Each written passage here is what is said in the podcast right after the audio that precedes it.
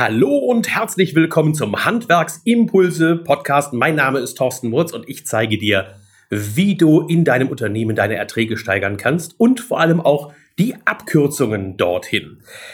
Heute geht es vielleicht sogar in die andere Richtung, denn es hilft nicht nur die Erträge zu steigern, sondern man muss auch darauf aufpassen, dass die Erträge einem erhalten bleiben und nicht plötzlich durch irgendwelche Dinge, die man nicht vorhergesehen hat oder geplant hat, einem die ganze Kohle wieder verschwindet. Die Rede ist, wenn man das so richtig groß aufhängen will, von dem sogenannten Risikomanagement. Und gerade in den Zeiten, wo es ganz gut läuft, ist es vielleicht auch mal angebracht, darüber nachzudenken, was passieren könnte, wenn es mal zu gut läuft oder schlechter läuft.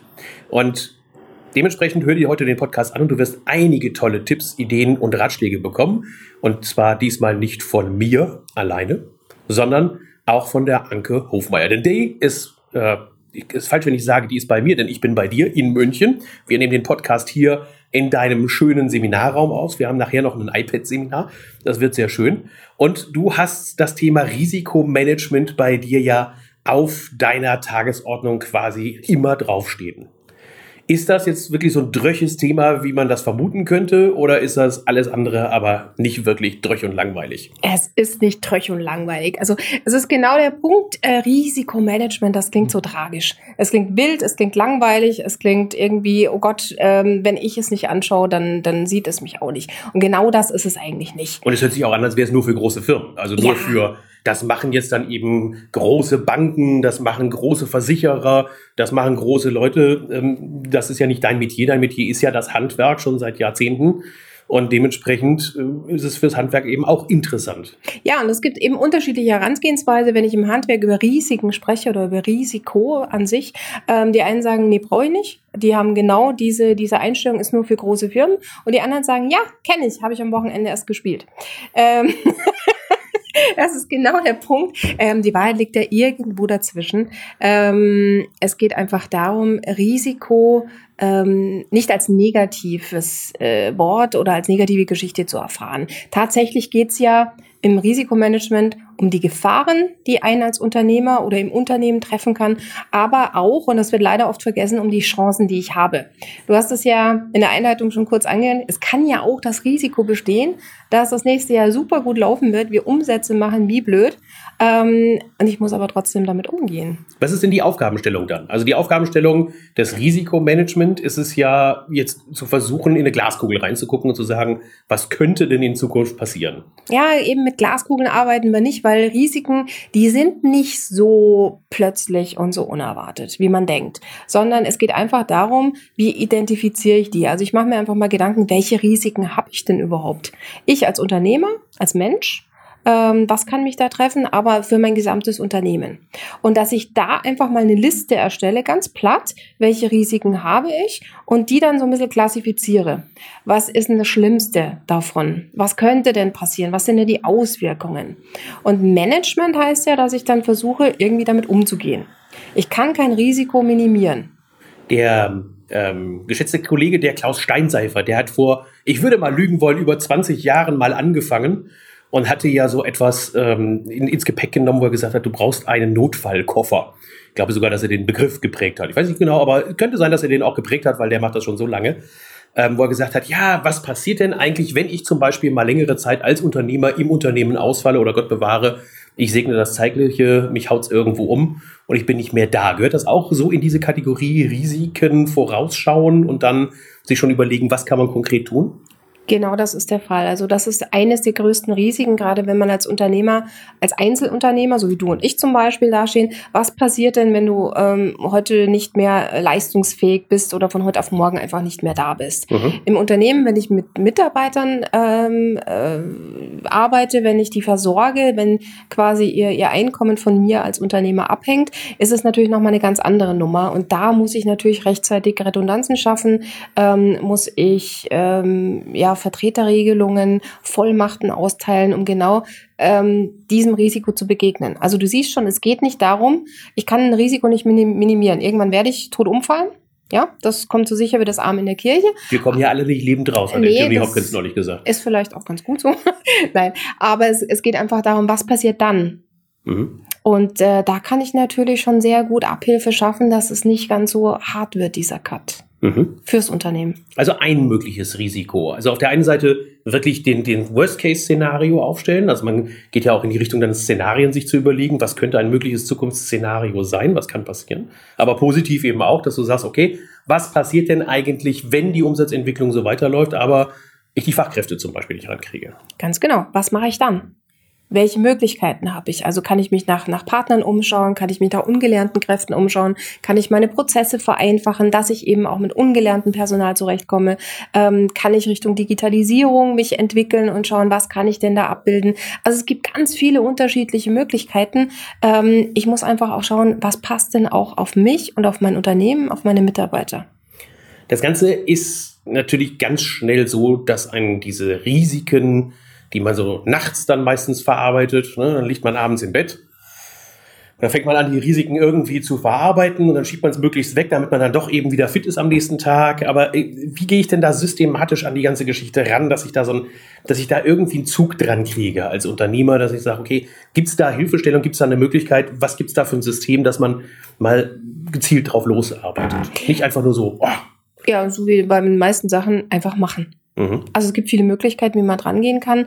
Ähm, Natürlich mache ich jetzt auch Werbung für mich, logisch, aber es ist immer gut, wenn man jemand externes da hat, der mit einem externen Blick dann auch sagen kann, ähm, warum macht ihr das eigentlich so oder so? Könnte man das nicht auch anders tun?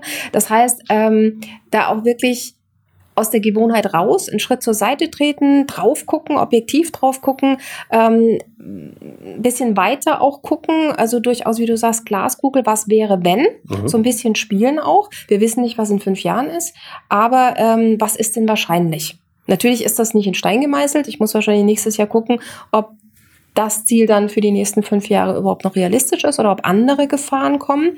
Aber ich muss dranbleiben. Das heißt, ich muss wirklich mir feste Termine schaffen, indem ich mich einfach mit dem Thema beschäftige. Das ist so wie so eine Vorsorgegeschichte beim Arzt. Die ist vielleicht nicht toll, aber sie ist notwendig und sie hilft natürlich im Ernstfall. Ja gut, ähm, ist aber hoffentlich nicht für den Arsch, also die Vorsorgeuntersuchung, die du anbietest. Äh, für den Arsch ist sie beim Arzt, glaube ich, auch nicht. die findet da manchmal statt. es, es, es, könnte unter Umständen sich manchmal so anfühlen, gebe ich dir recht. Also gerade als ich selber, ich bin ja auch Einzelunternehmerin, ähm, meinen Notfallkoffer geschnürt habe, das tut weh. Mhm. Das tut weh, das kostet Tränen, Schweiß, das kostet auch manche schlaflose Nächte, ähm, wenn man sich eben die Szenarien durchspielt, aber danach schläft es sich besser wenn ich in Firmen gerufen werde, also das ist nicht mein Thema, ich muss mich, äh, oder was heißt ich muss mich, ich setze mich wenig natürlich mit den Risiken im Unternehmen auseinander. Ich bin ja eher so derjenige, der sagt, okay, wie kriegen wir die Markenpositionierung hin? Das heißt, wir setzen uns hin und überlegen uns, womit wollen wir eigentlich in den nächsten Jahren möglichst viel Ertrag erzielen? Was macht uns am meisten Spaß?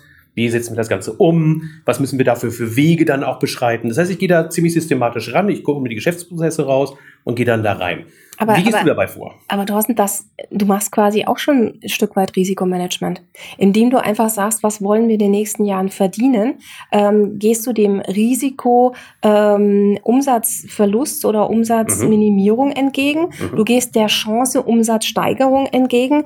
Das ist ein Stück weit Risikomanagement. Dann hast du gesagt, äh, macht uns da Spaß. Ähm, das ist äh, Risikofeld Mitarbeiter gewinnen, Mitarbeiter halten, ähm, Mitarbeiter auch motivieren ähm, das ist auch schon gelebtes Risikomanagement. Aber wenn ich dich richtig verstanden habe, setzt du eigentlich an der Metaebene, also etwas oben an und du gibst erstmal so diese Marschrichtung und sagst, okay, lege erst einmal fest, dass du zum Beispiel eine Ertragsplanung machst. Mhm. Lege fest, dass du deine Geschäftsbereiche anfängst aufzurufen. Und wie gehst du dabei vor? Also gibt es da so, so, einen Zyklus? Gibt es da ein Ding? Wie macht ihr das? Du machst, glaube ich, auch Seminare ja zu dem Thema. Mhm. Ich glaube, demnächst findet auch ein Seminar statt wieder, wo man dran teilnehmen kann.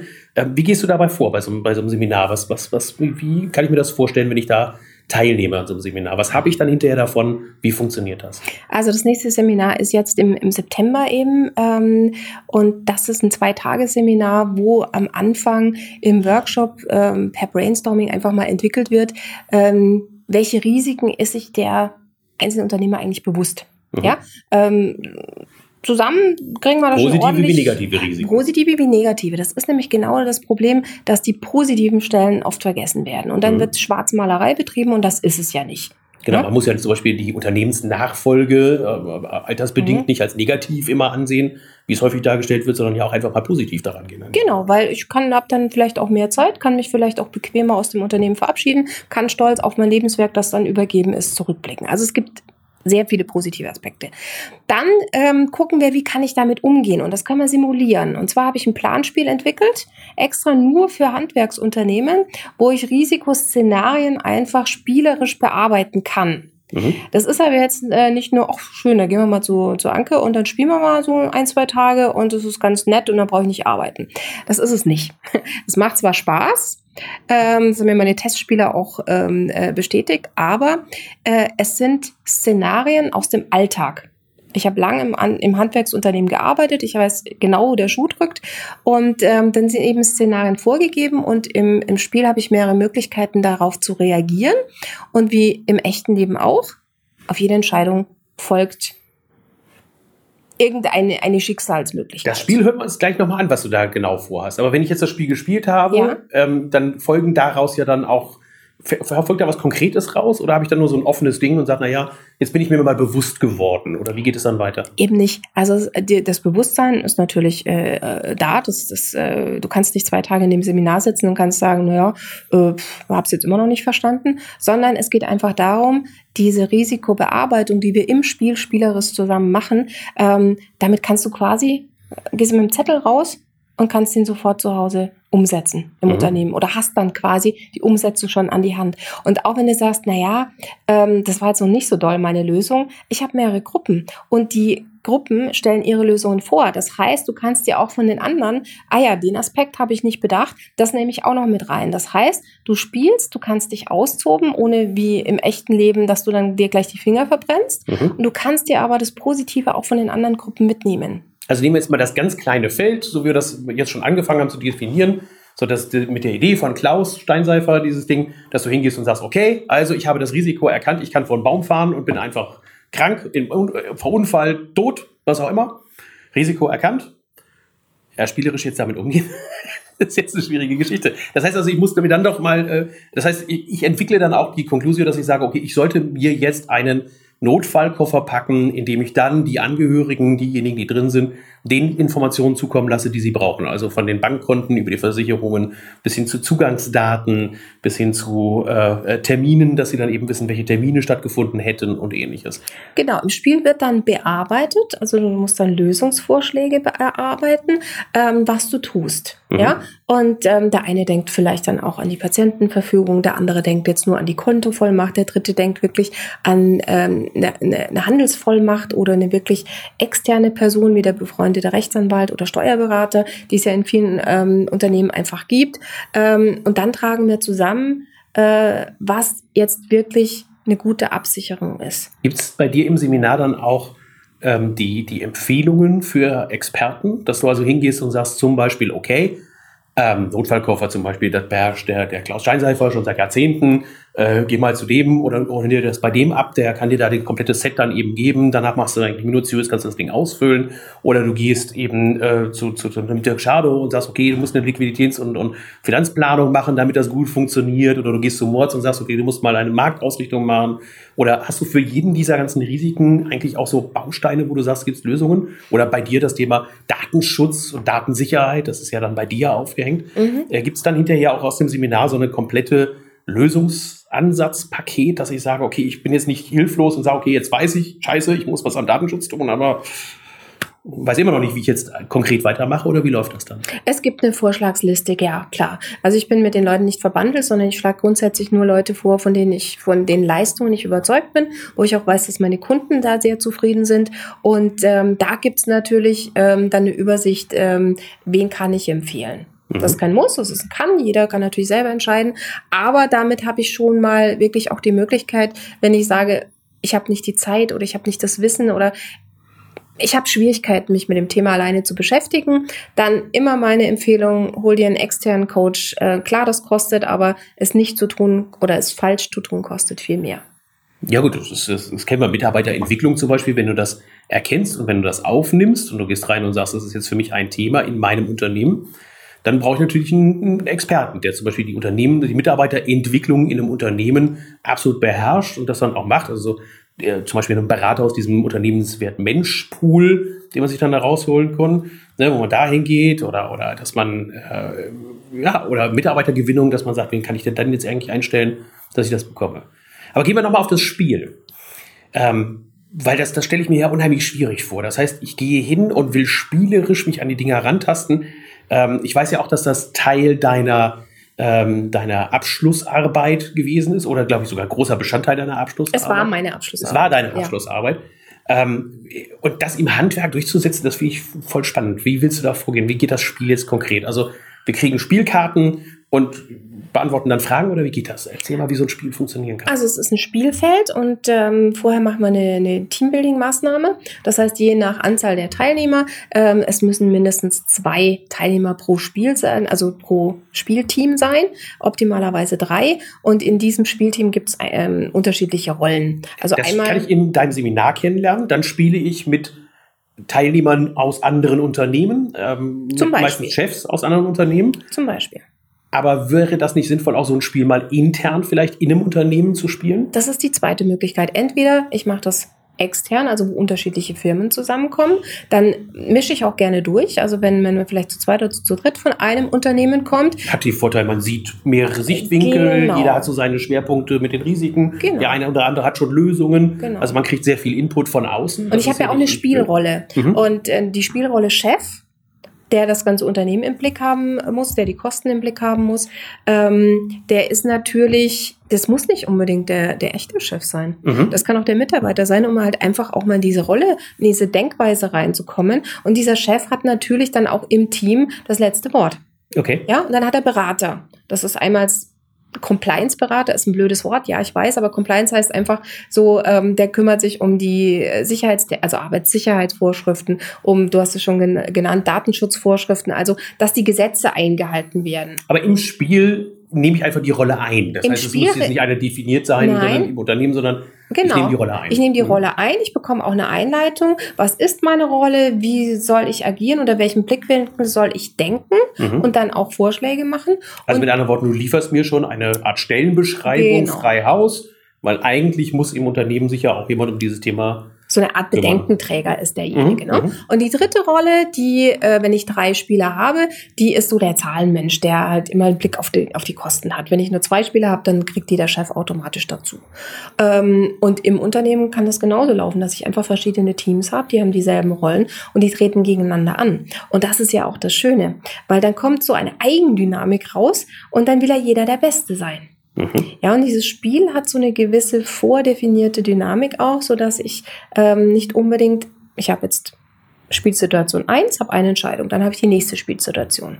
Die hängen unter Umständen voneinander ab. Das heißt, ich kann bei der fünften Spielsituation durchaus die Ergebnisse aus der ersten, die werden mir Oder mögliche Fehler, die mir Genau. dann plötzlich vor die Füße fallen. eventuell zum Verhängnis. Und das ist wie im richtigen Leben, ja. Mhm. Ähm, du hast es bestimmt als Unternehmer selbst oft gehabt, wo du denkst, puh, da habe ich jetzt aber noch mal mit blauen Auge davongekommen. Zwei Jahre später denkst du dir, oh, nee, nix blaues Auge. Mhm. Es, jetzt kommt es nochmal äh, knüppelhart. Und so ist das Spiel eben auch angelegt. Also, ähm, das Spiel ist so ein kleines Schicksalsrad, es kommt. Mhm. Es kann dich vielleicht jetzt nicht treffen, aber es kommt und dann musst du damit umgehen. Wie viel Zeit bräuchte man dafür, wenn man das, also im Seminar machst du ja auch Theorie und Hintergrund Mhm. und ähnliches, deshalb machst du es über zwei Tage. Mhm. Ähm, wenn ich es betriebsintern machen will, so ein Spiel, was ist dann der Aufwand? Also zum Kennenlernen minimal ein Tag, ähm, optimalerweise zwei bis sogar drei Tage, weil diese Denkweise, diese, diese, äh, dieses Hineinfinden in das Risikodenken dauert ein bisschen. Gut, wobei es ist ja auch eine, eine Ausbildung, in Anführungszeichen, wenn du sagst, ich habe Mitarbeiter in meinem Unternehmen. Diesen Mitarbeitern möchte ich eigentlich mehr Verantwortung auch übertragen und ich möchte gerne, dass diese Mitarbeiter in meinem Unternehmer unternehmerisch denken. Und unternehmerisches Denken heißt eben nicht nur einfach mehr Absatz und mehr Umsatz und mehr Ertrag, sondern es heißt eben auch mit den gegebenen Risiken des Unternehmens ähm, vorausschauend umgehen zu können. Und dementsprechend ist es natürlich auch eine Maßnahme, mit der ich das mittlere Management vielleicht danach ziehen kann, dass ich mir eine Unternehmeraufgaben einfach ein bisschen entlaste. Also würde ich so ein Seminar buchen und sagen, komm zu mir, damit ich in Zukunft vielleicht einfach als Unternehmer auch entlastet werde weil dieses Risiko von mehreren Leuten in meinem Unternehmen mitgetragen wird. Willst genau. Ich muss nicht nur unterschreiben, sondern wirklich auch rot anstreichen, weil das ist genau der Punkt. Ich kann mir als Unternehmer mehr Luft verschaffen, indem ich die zweite Führungsebene, das mittlere Management, wie du es genannt hast, einfach ähm, risikobewusster mache und so tauchen viele Probleme erst gar nicht auf oder abgeschwächt oder ich als Chef muss mich nicht damit beschäftigen. Mhm. Weil die Mitarbeiter eine gewisse Denke haben, unternehmerisches Denken, das gehört einfach dazu. Und ähm, dann können sie ganz anders mit umgehen. Meine persönliche Empfehlung, ich würde hingehen und sagen, als Unternehmer einmal an einem von deinen offenen Seminaren teilnehmen. Für diejenigen, die sich jetzt später anhören, den Podcast, September war September 2019 mit gemeint. Welcher Termin genau? Ähm, weißt du gar nicht. Am 17. und 18. 17. und 18. September. 17. und 18. September. Da kann man sich dann noch anmelden bei dir, dass man sagt, dann nehme ich an diesen zwei Tagen teil, dann würde ich es kennenlernen, mhm. würde mir angucken, ob das taugt und dann würde ich mir angucken, ob ich das nicht eigentlich auch direkt in mein Unternehmen mit übernehme und sage, kommt Leute, das Spiel, die Geschichte, die machen wir nochmal bei uns in der Firma. Die ist dann ein bisschen theoriebefreiter. Mhm. Wahrscheinlich, dann ist ja nicht so viel dann eben auch Hintergrundwissen dann dafür notwendig, sondern man geht spielerisch erstmal mit rein und lernt das Ganze dann kennen. Genau, und wenn ich, wenn ich eben die Zeit habe, nicht nur einen Tag oder einen halben Tag, ähm, dann kann ich spielerisch da reingehen. Da kann ich mir die Finger verbrennen lassen. Ja? Mhm. Du kennst das als Kind, fass nicht an die heiße Herdplatte. Ähm, wer hat es trotzdem getan? Du wahrscheinlich, ich auch. Ähm, ich habe das nur mit der Batterie und der Zunge gemacht. Ja, das, oder mit, mit, äh, mit dem kalten äh, Metallzaun. Ja, oder, ja das, genau. Ähm, auch das habe ich gemacht. Ähm, und das ist genau der Punkt. Ich lerne nur, ich glaube es ja nicht. Ja. Ich weiß es irgendwo, aber solange ich diese Erfahrung nicht mache, äh, wird es nicht nachhaltig sein. Und in dem Spiel kann ich das Ganze lernen. Genau. Wo kann man mit dir am besten Kontakt aufnehmen? Wo findet man Informationen, wenn man gerne an sowas teilnehmen möchte? Am besten auf meiner Webseite www.hofmeier mit ey.net oder halt eben äh, Facebook gibt es auch eine Veranstaltung, soziale Medien. Also Anke Hofmeier googeln, ihr findet mich auf jeden Fall. Und äh, ansonsten E-Mail schreiben, anrufen, wenn ihr was wissen wollt, jederzeit gerne. Wobei, Hofmeier ist nett, deshalb kann man sich das ganz einfach auch merken als, als, als Dinge. Ne? Also hofmeier.nit, ein T noch weglassen, dann funktioniert es auch ganz super. Also meine Empfehlung, auf jeden Fall sich mal angucken und Kontakt aufnehmen. Tschüss, bis demnächst sagen. Bis dann, Anke und Thorsten. Ciao.